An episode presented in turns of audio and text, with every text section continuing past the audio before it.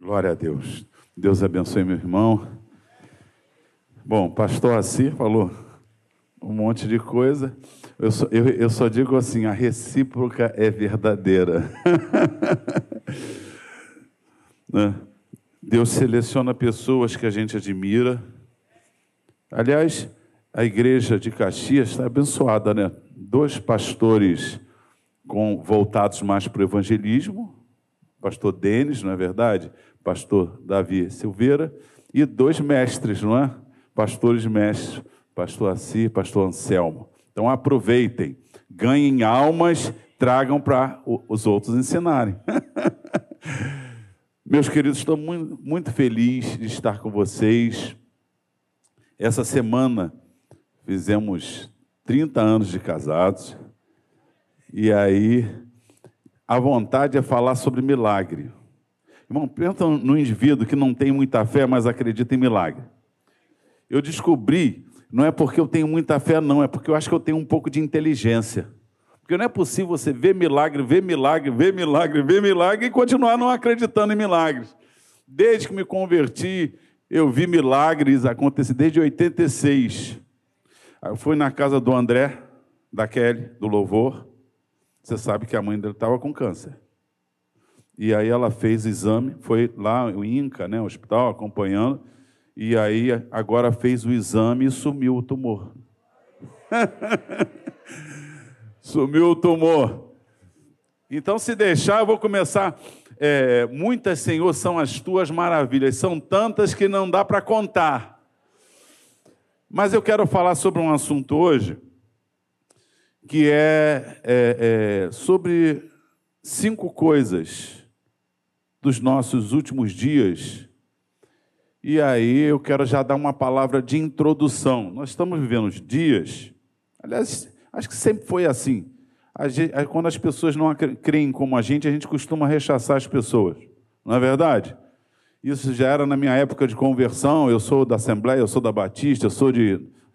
A Maranata, que é uma igreja que sempre se deu bem, não é isso? Com todos. O presbiteriano, batista, assembleiano. Mas havia, na minha época, muito essa questão: sou pentecostal, sou tradicional. Com o tempo, a gente vai ficando mais maduro e você vai entendendo que existem coisas que você pode divergir. Lá em Romanos 14, o apóstolo Paulo disse: uns creem que de tudo pode comer, o fraco come legumes. Cada um tenha bem definido na sua mente um faz distinção entre dias e dias, outro julga igual. Então existem coisas que você pode crer diferentes. Eu me lembro quando eu estava lá em Campo Grande e aí chegou um irmão. E o irmão chegou é, na igreja, todo feliz, só que o irmão era pós-tribulacionista. Aí chegou um diácono perto de mim, eu dava aula, né? Escatologia. Olha, é pós-tribulacionista. Aí eu parecia que estava falando, chegou um endemoniado aí, vamos ter que expulsar o demônio. Eu falei, ah, é mesmo? É pós-tribulacionista? Que bom! Fui lá, cheguei para, ô oh, meu irmão, Deus te abençoe, que prazer te conhecer. Chamei ele para tomar um café lá em casa, viramos amigos. Qual o problema do indivíduo ser pós-tribulacionista, ser amilenista? Ele não crê na vinda de Jesus? É meu irmão em Cristo. Existem questões difíceis. E eu estava semana na igreja de quinta-feira, uma família lá encheu dois bancos. Quando acabou, pastor, é, como é a forma da escatologia da igreja? Eu falei: olha, normalmente os pastores são pré-tribulacionistas. Tem algum problema? A gente é pós-tribulacionista? Problema nenhum. Nenhum. Vocês acreditam na vinda de Jesus? Nós cremos, mas temos pastores pós-tribulacionistas. Eu não conversei com todos, não duvido que haja a milenista. mas todos cremos que Jesus vai voltar. Então eu quero ler com você uma igreja que venceu muitos problemas em Tessalonicenses, a igreja de Tessalônica. Ela venceu esses dramas e houve um motivo porque ela ficou é, discutindo muito, já chegou o dia do Senhor, não chegou o dia do Senhor, e aí Paulo teve que escrever uma carta e logo depois escrever outra para ajudar a igreja. Então eu quero falar sobre os últimos dias. Se você tem uma ideia dos últimos dias diferente da minha, então faça o seguinte: você tem o direito de crer, continue crendo em Jesus, esteja pronto para passar pela grande tribulação, esteja pronto para ser arrebatado, esteja pronto, porque quem nos apronta é o sangue de Jesus e a presença do Espírito Santo. Mas Tessalonicenses capítulo 1 diz assim, o apóstolo Paulo, já está aí, Tessalonicenses 1? Eu não sei se vocês... Ah, já está aqui. Versículo 2: Damos sempre graça a Deus por todos vós, mencionando-vos em nossas orações e sem cessar, recordando-nos diante do nosso Deus e Pai da operosidade da vossa fé, da abnegação do vosso amor e da firmeza da vossa esperança em nosso Senhor Jesus Cristo. No capítulo 2, versículo 13, ele vai começar assim: outra razão ainda temos nós para incessantemente dar graças a Deus. Então, Paulo está agradecendo por essa igreja. Versículo 14. Tanto é assim, irmãos, que vos tornastes imitadores das igrejas de Deus, existentes na Judéia em Cristo Jesus, porque também padeceste da parte dos vossos patrícios as mesmas coisas que eles, por sua vez, sofreram dos judeus, os quais não somente mataram o Senhor Jesus e os profetas, como também nos perseguiram e não agradam a Deus e são adversários de todos os homens. Amém. Nós estamos vivendo dias conturbados, mas na verdade o mundo sempre esteve conturbado. Eu acho até, às vezes eu acho que eu sou meio diferente. Eu acho que antigamente, hoje a gente tem mais vida boa num monte de aspecto do que antigamente. Não é verdade? Você hoje se passa mal, você vai ao médico. Quando eu era criança, era um hospital em Campo Grande. E há 100 anos atrás, nem hospital tinha. Hoje em dia, você ouviu falar de alguma mãe que morreu na hora do parto? Raridade. Antigamente, a pessoa já ia para o hospital. Será que a mãe vai sobreviver? Será que tem passagem? Se não tem passagem. Houve um médico, se não me engano, norueguês, que ele ficou meio alarmado porque morria muita criança no hospital quando nascia, às vezes a mãe, e ele entrou em desespero, o que está acontecendo? E ele começou a observar, foi olhar as parteiras. E as parteiras quase não morriam, as crianças, quando nasciam. E ele entrou, começou a analisar o que, que as parteiras faziam que os médicos não faziam. Os médicos, na hora que eles iam, eles estavam lá abrindo um cadáver, Aí lá daqui a pouco fazia um parto, e não tinha essa ideia né, de bactéria, de vírus, como nós temos hoje. Então ele ia lá, fazia uma coisa, fazia outra, fazia outra. E aí ele viu que as parteiras se lavavam. e aí ele chegou para o mundo da época científica e falou: olha, nós é que estamos causando a morte. E ficaram contra ele. Que absurdo, quer dizer que nós somos os assassinos? Anos depois se descobriu que ele estava certo. Por isso você entra no hospital, todo mundo lava as mãos. Então acho que a gente está vivendo em muitas coisas dias boas, porque tem uns alarmistas desesperados. E Jesus está voltando, e aí não estuda mais, e não trabalha mais, e entra em crise existencial. Olha, o amor acabou, a fé acabou, e está tudo perdido. Quero dizer que não é verdade. Por exemplo, nós estamos hoje numa igreja viva, o Espírito de Deus se moveu no nosso meio, já encheu o meu coração, eu já chorei, já falei mistério, já dei glória a Deus, e eu sei que Ele fez isso com você, porque a igreja está viva. E os Tessalonicenses, então, nós vimos aqui que eles tinham três coisas importantíssimas. E Paulo louvava a Deus, e quando se dobrava, sempre dizia: Deus, eu te louvo, porque a igreja dos Tessalonicenses tem uma fé operosa, tem um amor abnegado, E ele tem uma, eles têm uma esperança firme. A despeito das tribulações. Porque quando você olha Atos capítulo 17, como nasceu a igreja de Tessalônica, foi uma igreja que Paulo sai depois de apanhar, quase morrer, o carcereiro em Filipos, não é isso? Vocês sabem, o varão passa a Macedônia e aquela história toda. E aí Paulo entra então em Tessalônica. Durante três sábados ele vai lá, vai, ele ia direto para os judeus. Paulo ia direto para quem queria matá-lo.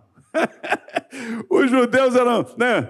Tinha um problema com Paulo, mas ele ia direto lá, ele ia direto na sinagoga, três semanas Paulo pregou para eles aquela coisa toda. Diz a Bíblia que alguns desses judeus se converteram, uma multidão de gregos e muitas mulheres distintas, todos abraçaram a fé. Três semanas de Paulo pregando, hein?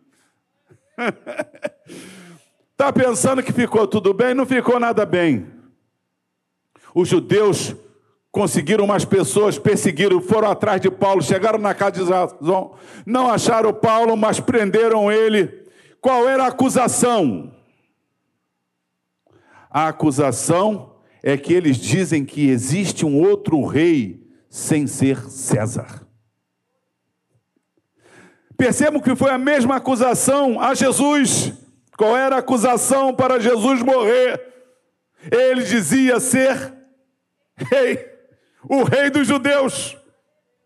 E a mesma coisa, versículo 14 que nós lemos, diz que a mesma coisa que os judeus fizeram com Jesus e com os irmãos perseguindo, maltra... o próprio apóstolo Paulo fez isso, arrastando, batendo, matando, como foi o caso de os tessalonicenses sofreram na mão dos seus patrícios.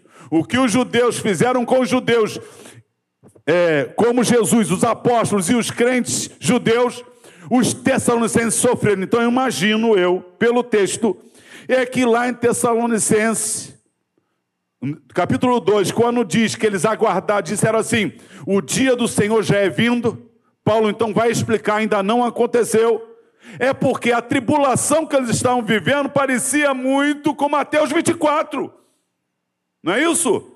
Eles deviam estar sendo mortos, arrastados, caluniados. O que Jesus disse, que nós seríamos perseguidos por causa do nome de Jesus. Não se esqueça disso.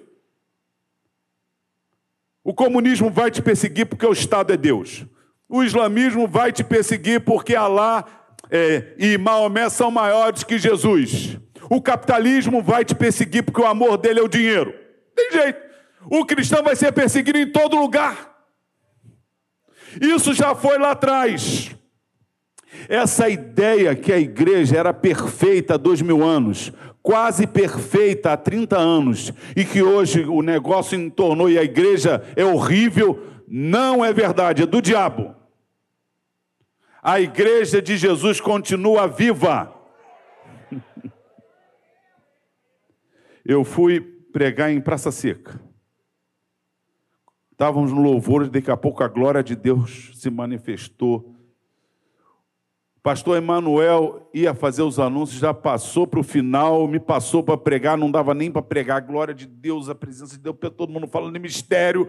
E aí aquele fogaréu na igreja e tal, eu, eu não querendo atrapalhar, porque às vezes a gente fica, meu Deus, não deixa eu atrapalhar. O louvor, mas você dizer, Jesus, não me deixa atrapalhar, né? Aí à tarde fui para a igreja. Cheguei na igreja, pastor, não conta para o senhor o que aconteceu na igreja do recreio. O louvor parecia, Deus tomou a igreja, a glória de Deus desceu. A igreja continua viva. O próprio apóstolo Paulo, em Atos capítulo 20, lá no versículo 28, 29, quando ele chama os presbíteros, dizendo: Apacentar o rebanho de Deus, o qual o Espírito Santo vos constituiu como bispo, que Deus comprou com o seu próprio sangue. No, vers... sangue. no versículo seguinte, ele diz: Porque eu sei que após a minha partida, lobos vorazes se introduzirão e não pouparão o rebanho.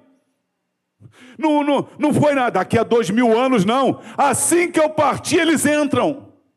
Enquanto eu estou aqui, eu vou encarar eles, eu vou até a morte, mas após a minha partida, eu sei que eles vão vir e vão começar a dizer que eles são os tais. João diz, 1 João capítulo 2, versículo 18 diz assim: Virá o anticristo, mas agora muitos anticristos estão no nosso meio. Então, há dois mil anos, João já está dizendo: gente, está cheio de anticristo no nosso meio. Judas, capítulo 1, né, o único capítulo, mas versículo 3, ele diz: Querendo eu escrever-vos acerca da nossa comum salvação, tive por necessidade a escrever-vos a batalhar pela fé que uma vez foi entregue aos santos, porque se introduziram no meio de vós dissimuladores, dizendo transformando a graça de Deus em libertinagem. Ele ia falar, Judas está lá, vou falar, opa, Jesus morreu por nós, e Jesus vem nos buscar. Ele parou, opa, peraí, a coisa está feia, eu tenho que mudar o assunto aqui. Eu tenho, porque está cheio de gente se introduzindo na igreja, isso há dois mil anos. Segunda carta de Pedro, capítulo 2, versículo 1, ele diz assim: porque havia falsos profetas, mas surgirão no meio de vós falsos mestres, introduzindo heresias de perdição, negando o Senhor que os resgatou.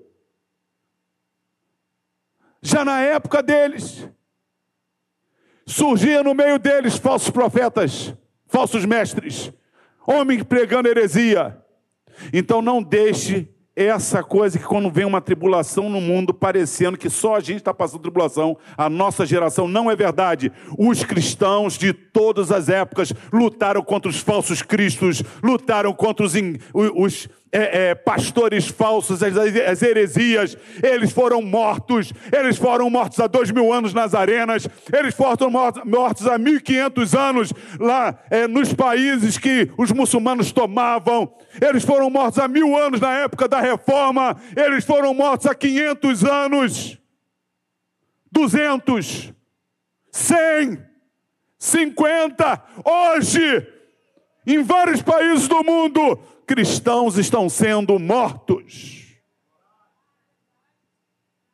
Mas como a gente, graças a Deus, está no Brasil, e a gente canta, louva, a gente tem a impressão que quando vem um probleminha, Jesus está voltando. É agora. Não, agora ele está voltando. Olha como é que nós estamos. Nada, meus irmãos, nós, nós temos vida boa no Brasil. Então eu quero falar sobre cinco coisas que a Bíblia diz que nos últimos dias vão continuar acontecendo.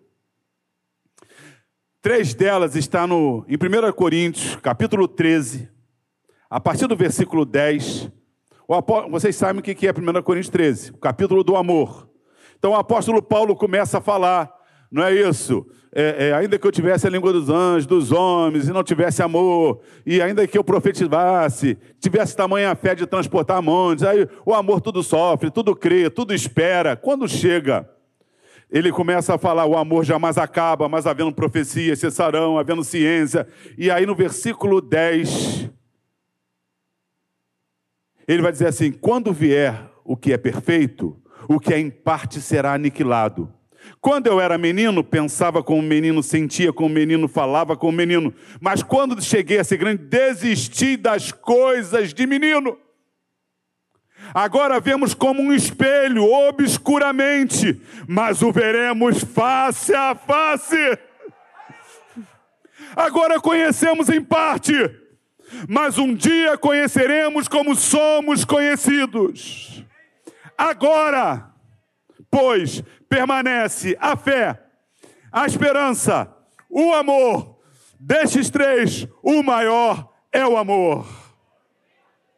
Então perceba que três vezes ele diz agora. Esse agora é até quando vier o que é perfeito. Enquanto Jesus não voltar, esses três agoras vão estar acontecendo. O primeiro agora é que nós não conhecemos a Jesus plenamente, no sentido de vermos a sua glória e termos corpos glorificados. Nós ainda continuamos limitados.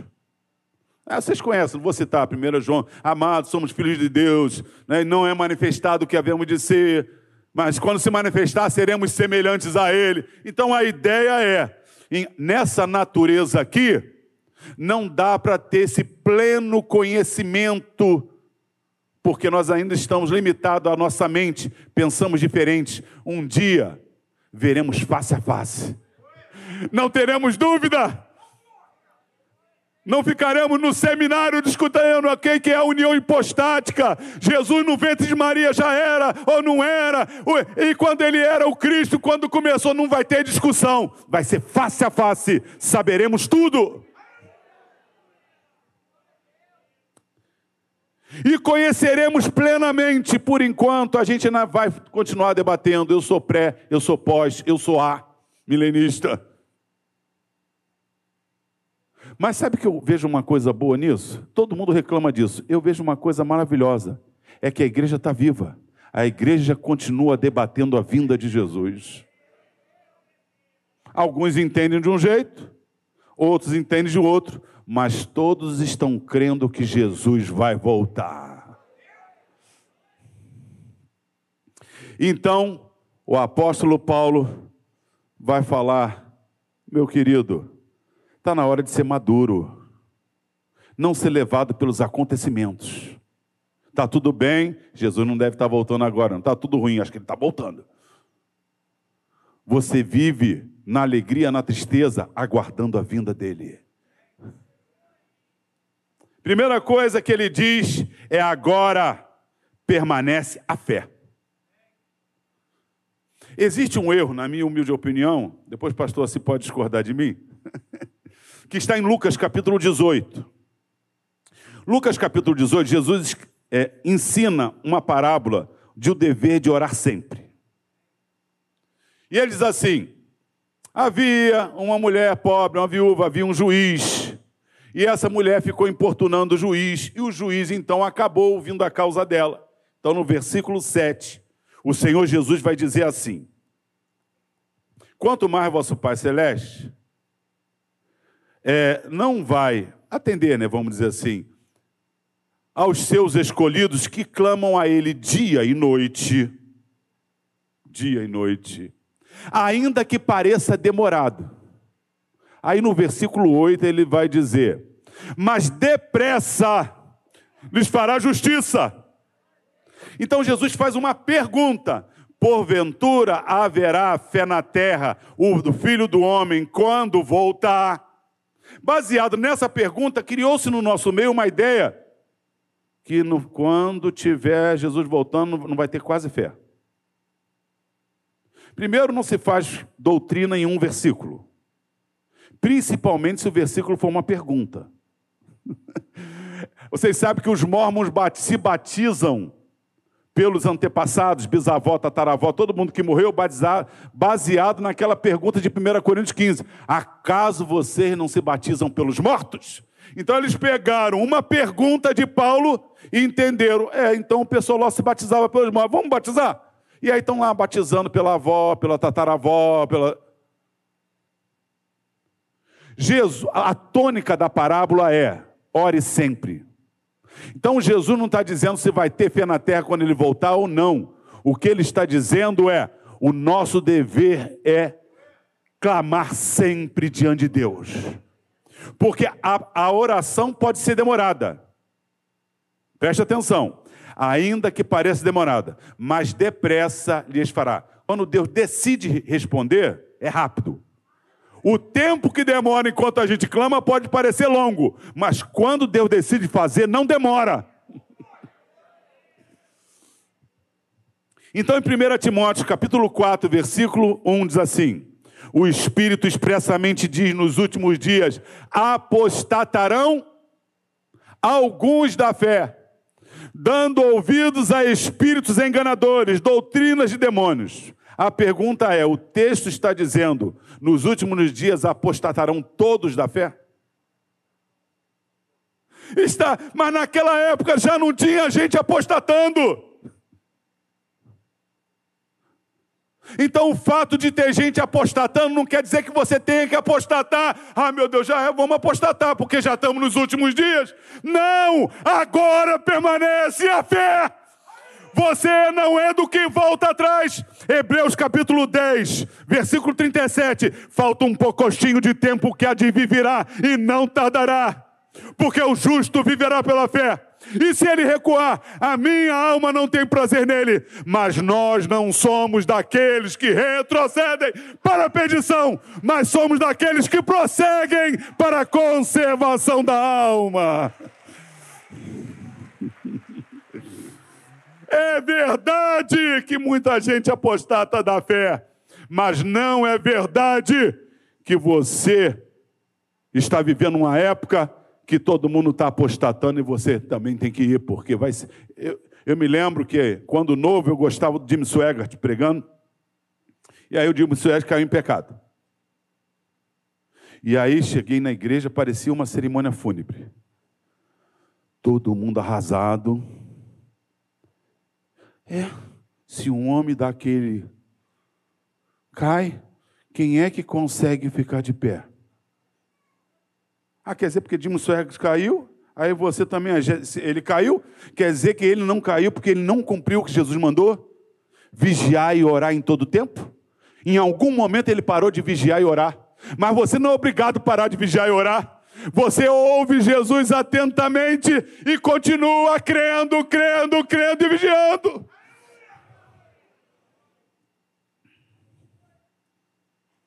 A Bíblia não diz que nos últimos dias todos apostatarão, diz que alguns, mas nós agora, até Jesus voltar, agora, esse agora significa até vier o que é perfeito. Então hoje Jesus já voltou, não. Então é tempo de fé. Ele continua, agora permanece a esperança. Segunda carta de Pedro, capítulo 3, versículo 3, o apóstolo Pedro vai dizer algo interessante. Surgirão nos últimos dias escarnecedores, andando segundo as suas paixões e dizendo: quando será o dia da sua vinda? Desde que os pais dormiram, as coisas eram assim. Aí a gente lê esse versículo e pensa: bom, nos últimos dias ninguém está, a igreja apostatando, não se ouve mais falar da vinda. Onde? Eu, eu, eu boto no YouTube, tem 500 mil pastores falando sobre a vinda de Jesus. Na igreja, eu já preguei várias vezes, já ouvi vários pregando. Mas parece que o inimigo está colocando na mente que a igreja está fria, a igreja está morta. Meu irmão, eu estava conversando aqui com o Paulo, né? Estava ali o Paulo, não sabia, ele teve câncer. E aí ele está aqui hoje e ele falando, não, é, graças a Deus, a igreja me abraçou, a igreja orou, eu estou feliz e estou estudando e estou trabalhando e a igreja é a igreja, a igreja de Jesus continua viva. ela continua cuidando, continua esperando. Você sabe que a esperança, ela continua no nosso coração. Tito capítulo 2, versículo 13, diz assim: Aguardamos a bendita esperança e a vinda do grande Deus e Salvador Jesus Cristo. Isso arde no nosso coração. É por isso que está esse debate para todo lado. Jesus está voltando. Vai, vai, passar ou não vai passar na grande tribulação? Meu irmão, eu prefiro esses debates do que ninguém fala, discutir se Jesus vai voltar ou não vai voltar. Isso significa que a pessoa está lendo a Bíblia e crendo que Jesus vai voltar. Se eu discordo no entendimento dela, não importa. Uma coisa eu sei: Jesus disse em João capítulo 14: Não se turbe o vosso coração, crede em Deus crede também em mim. Na casa de meu pai há muitas moradas. Se não fosse assim, eu vou não ter dito, vou preparar o lugar. E quando eu for, voltarei outra vez, para que onde eu estiver, estejais vós também. Oh, aleluia! Nós continuamos esperando. Apocalipse 22, 17. O Espírito e a noiva dizem: Vem! Continuamos esperando. Não deixe o inimigo, nem, ninguém, nem na igreja, nem fora da igreja, dizer para você que a igreja não tem mais esperança. Não é verdade. Está cheio de crente esperando a vinda de Jesus. Agora, pois, permanece a esperança. É verdade, Pedro disse que alguns teriam dúvida, dizendo: Eu vi um pastor famoso que pregava a vinda de Jesus e ele dizer que a vinda de Jesus é um horizonte utópico. Quanto mais o mundo melhorar, isso é a vinda de Jesus. Apostator. Que a vinda de Jesus não é um horizonte utópico. A vida de Jesus é um encontro marcado e certo. Mas ele, mais uns dois ou três que eu ouço apostolado, isso aí, a maioria, até os que não pregam muito sobre isso, se você sentar e conversar, eles creem na vida de Jesus. Então, meu irmão, mantém a esperança viva no teu coração. Mesmo que Jesus venha antes, depois da grande tribulação, não importa. Jesus pode vir para você hoje. Ontem nós fomos na cerimônia fúnebre da Patrícia lá do Recreio, 50 anos. Você pode partir hoje. Como é que está a tua esperança?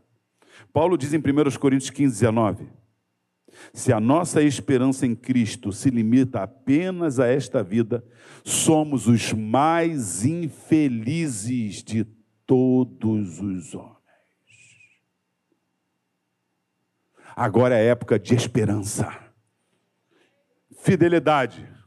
Paulo escrevendo naquela época aos Tessalonicenses, escreveu a mesma coisa, só que enquanto aqui diz agora, pois permanece a fé, a esperança e o amor, lá em Tessalonicenses ele diz, ele louva a Deus, todos os dias agradecia a Deus pela operosidade da fé dos Tessalonicenses, pela firmeza da esperança e pela terceira coisa, pela abnegação do amor. Caímos de novo num problema. É verdade que muitos estão esfriando no amor, mas sempre foi assim. Pega Paulo falando abandonado, ninguém foi a favor da defesa dele. Por que, que eu estou falando isso? A gente tem que ter o cuidado de não ficar um extremista achando, e agora? Agora acabaram essas esperanças, agora, meu Deus, o que vai ser? Primeiro, quem cuida da sua vida é Deus, fé. Segundo, a sua esperança não está aqui. Ainda que entre crise no Brasil e no mundo, a sua esperança não está aqui. E terceiro, é verdade que Mateus 24, 12 diz que por se multiplicar a iniquidade, o amor.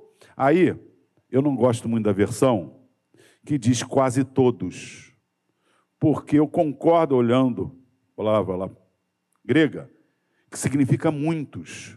E muitos não significa quase todos. Por exemplo, se eu estiver no Maracanã, 60 mil pessoas lá. Vocês concordam comigo? Se 5 mil pessoas morrerem de repente no Maracanã, morreu muita gente, mas não, não será quase todos. Para morrer quase todos, tinha que morrer 59.900. Então, eu gosto da tradução muitos, e é verdade, muitos têm apostatado da fé.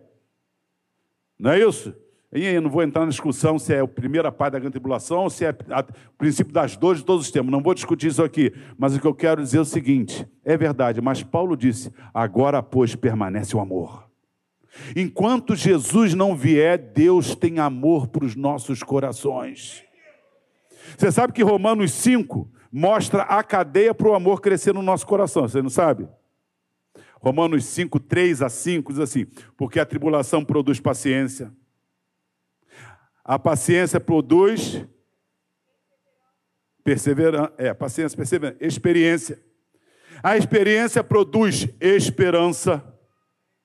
E a esperança não traz confusão, porquanto o amor de Deus está derramado em nossos corações pelo Espírito Santo que nos foi dado.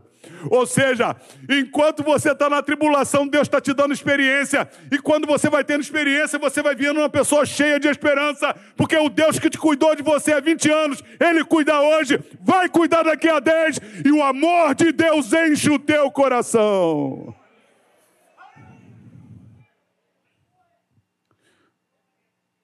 Em 2 Timóteo capítulo 3 diz assim: os últimos dias serão dias trabalhosos, pois haverá homens amantes de si mesmos, avarentos. As duas palavras no original, literalmente, é file autor. Aquele que ama a si. A segunda palavra, file, filéu, amor, argiro, prata, amor ao dinheiro. É verdade que nos nossos dias tem muita gente, até em igrejas, amando a si mesmo, por isso ele larga a esposa por qualquer motivo, por isso ele abandona o filho, por isso ele trai o irmão na igreja, que ele pensa nele. Eu, eu tenho o direito de ser feliz e, e ninguém, pastor Anselmo, não pode me atrapalhar. Eu quero a mulher do outro e aí eu quero ser feliz com a mulher do outro. É verdade que tem acontecido, mas nós somos daqueles, não que amamos a nós mesmos e amamos, nesse sentido, né? Egoísta, e amamos ao dinheiro. Nós amamos a Jesus Cristo. E aí é o contrário. Às vezes você luta até o fim pelo teu casamento. Aquela pessoa na igreja que, que vira o rosto para você, você continua orando por ela e cumprimenta ela todos os dias que você passa. Você passa, ela faz de quando te viu, você, oh, Deus abençoe fulano. Porque agora é época de amar. Agora, pois, permanece a fé, a esperança e o amor. Cuidado com a interpretação quando diz que nos últimos dias aconteceriam essas coisas, que já começaram desde a época dos apóstolos, pensando que agora virou desgraça, não tem mais fé, não tem mais esperança, não tem amor. Não é verdade. Enquanto o Espírito de Deus se mover na igreja, haverá fé, haverá esperança e haverá amor. Tem mais duas coisas que a Bíblia diz que aconteceriam nos últimos dias. Uma está em Hebreus capítulo 1, versículo 1. Tendo Deus outrora falado aos pais pelos profetas, nesses últimos dias nos falou pelo Filho. Aí você diz assim: é, nesses últimos dias, então já começaram os últimos dias, né? já estavam os últimos dias até o último dia, já desde a época dos apóstolos. O sangue de Jesus foi eficaz há dois mil anos atrás.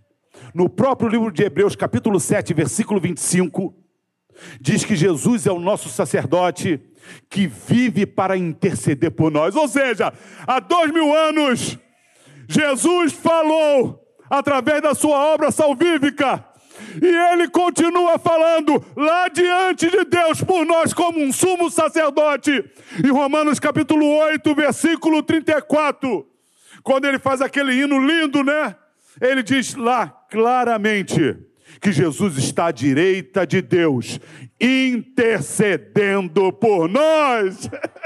Os últimos dias são dias do sangue de Jesus salvar as nossas vidas. São dias que Jesus intercede por nós. Eu não sei o que você está passando. Talvez o diabo está dizendo para você: está vendo? Meu marido me deixou, eu estou doente. Ai meu Deus, não tem mais jeito. Tem jeito. É tempo de amor, é tempo de esperança, é tempo de fé, é tempo de sangue de Jesus.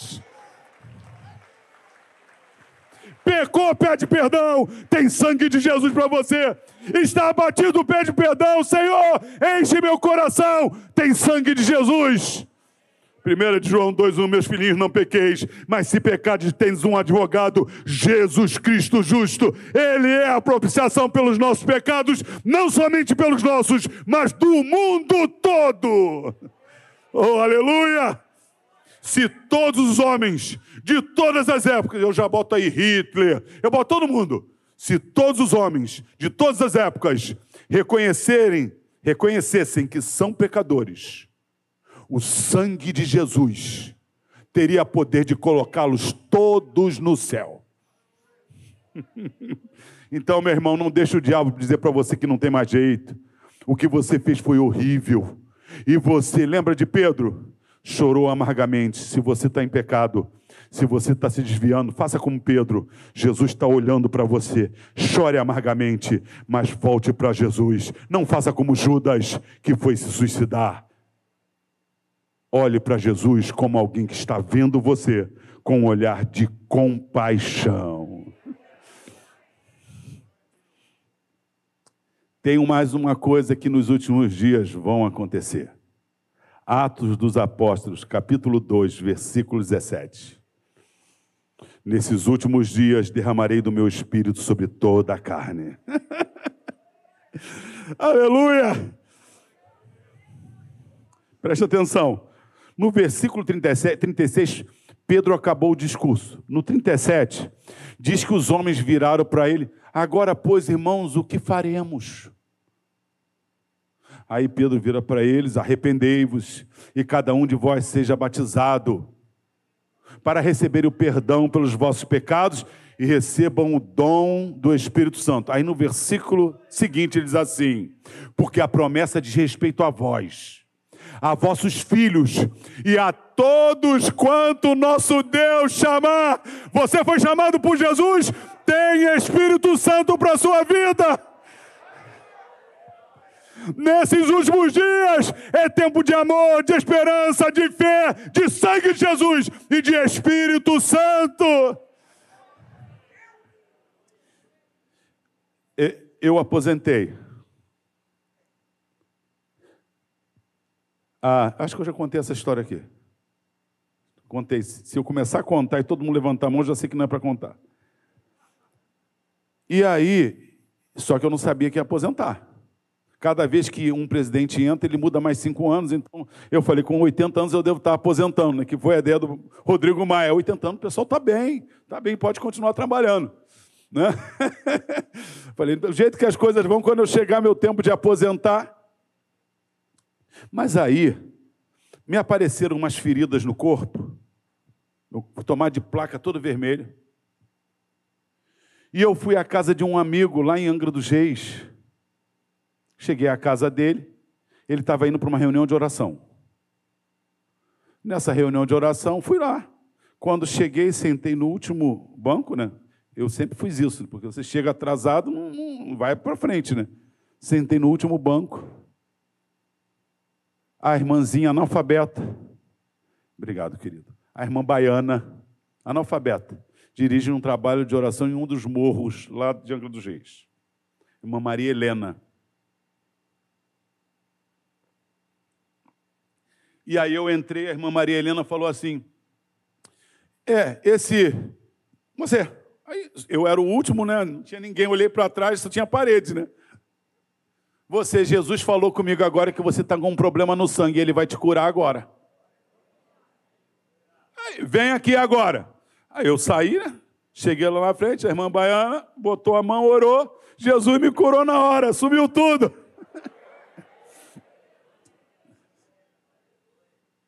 Isso não foi há dois mil anos. Isso foi agora. Eu poderia contar muitas histórias, mas estou contando essa. E aí, foi embora. Daqui a pouco esse amigo liga, olha só, me perdoa. Por quê? Porque a irmã Baiana disse que entregou uma profecia para você e mandou que eu mandasse dizer. Eu falei, é, é. É que Deus vai te aposentar.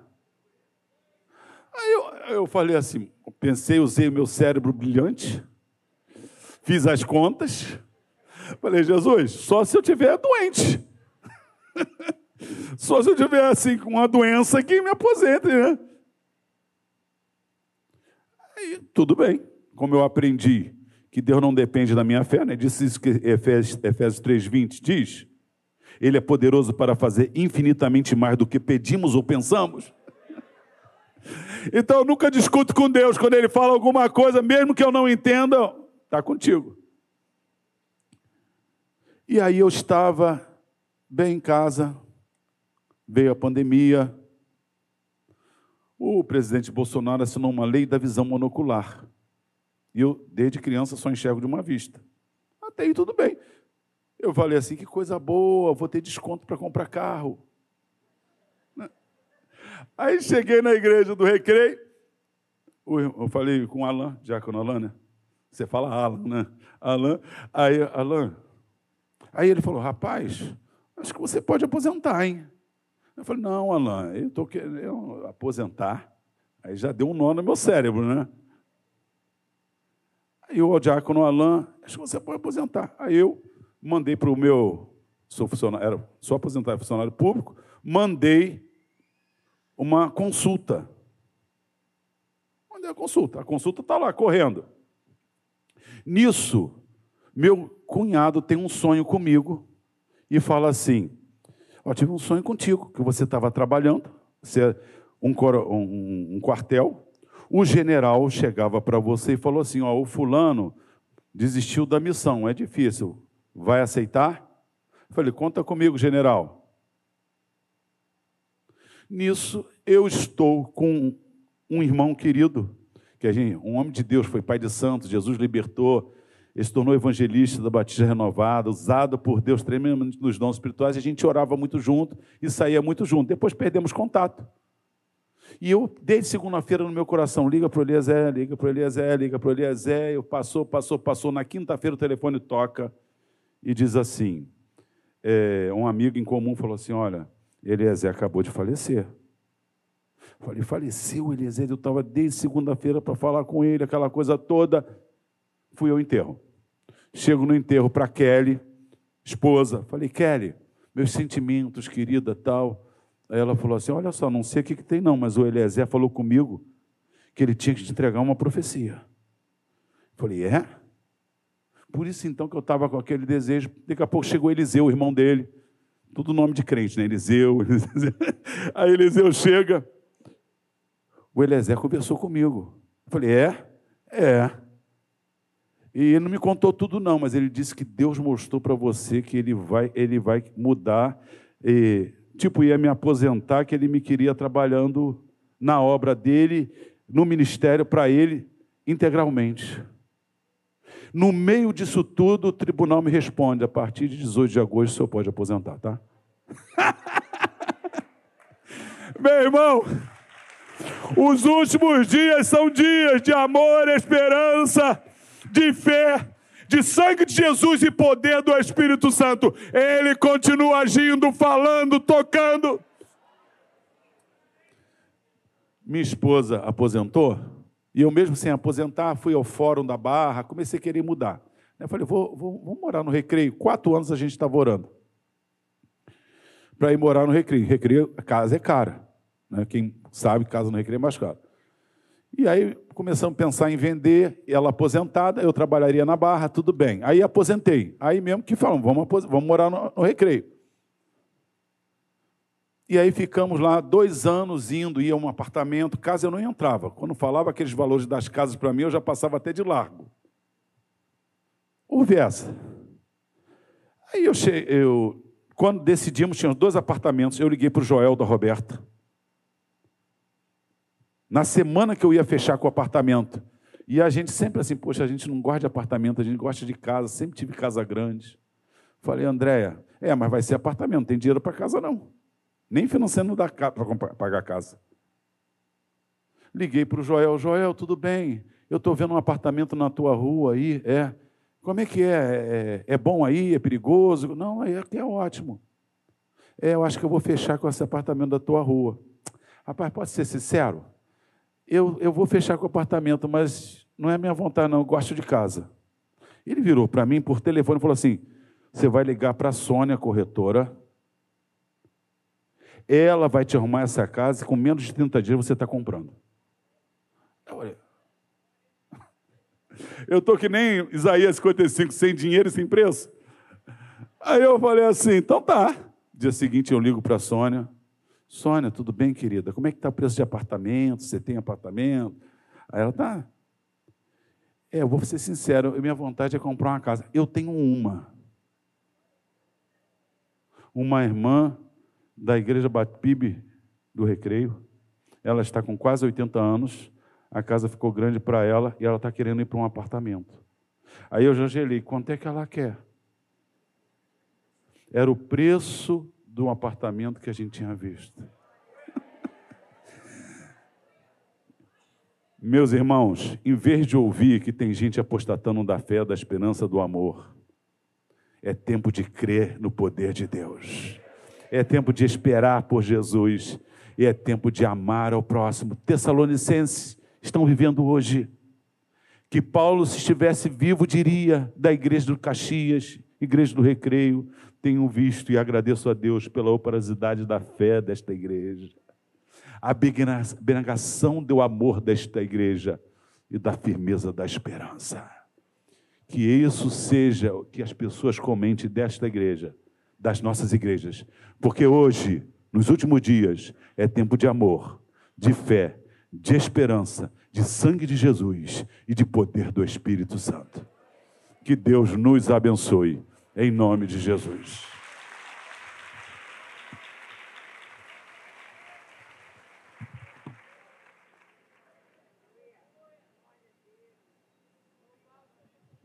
Aleluia. Graças a Deus. Fica aqui, pastor, por favor. Meus amados irmãos, nós fomos privilegiados nesta manhã. Nosso coração sai daqui nessa manhã, pastor Ayrton, cheio de esperança, de fé e de amor. Nosso Deus continua o mesmo, amém? E eu queria que você aplaudisse ao Senhor pela vida do nosso querido pastor Ayrton, que trouxe essa palavra de esperança para a gente continuar firme nessa caminhada. Igreja, levante a sua cabeça. A igreja continua vitoriosa na sua marcha. Amém? Não acoberte no seu coração nenhuma mensagem de desânimo e de que está tudo perdido. Não. A igreja permanece viva e vitoriosa. Amém? Nós vamos encerrar então essa reunião agradecendo mais uma vez, pastor Ayrton querido a, a sua vinda aqui nessa manhã, né? a Andréa, sua esposa, e para nós é sempre um motivo de alegria estar recebendo, não é? que você possa voltar aqui brevemente. Vamos estar de pé, queridos, vamos orar. Eu queria pedir ao pastor Ayrton para fazer esta oração pela igreja. Ele trouxe a mensagem, certamente Deus tem a, a motivação, a inspiração para orar por nós no sentido que Deus quer fazer. Amém? E você peça igual aquele homem, Senhor, acrescente a minha fé. Amém? Se você está no vendo momento de dúvida, no meio das perseguições, das lutas, Senhor, acrescente a minha fé. Deus, muito obrigado, Senhor, por estarmos aqui, pela tua presença, Senhor. Um dia na tua casa vale mais do que mil, a tua presença vale mais do que tudo neste mundo, ó Deus. E eu te louvo porque esta manhã sentimos a tua presença. Nós ouvimos a tua palavra, Deus, mas o Senhor conhece o nosso coração. Te peço agora, Senhor, que o Senhor sonde os nossos corações, mas que todos saiamos daqui hoje, ó Deus, crendo, ó Deus, que o amor é para esses dias, que a fé é para esses dias, que a esperança é para esses dias. Ó Deus, que o sangue de Jesus continua eficaz e que o poder do Espírito Santo continua se movendo. Então, se alguém aqui, ó Deus, está abatido, abalado, que essa palavra frutifique e, ó Deus, que possamos, como igreja, Maranata, em Caxias, glorificar o teu nome e ser fiel, como a igreja em Tessalônica foi com os seus patrícios naqueles dias. Leva-nos em paz, perdoa os nossos pecados, pois nós te oramos em nome de Jesus. Amém.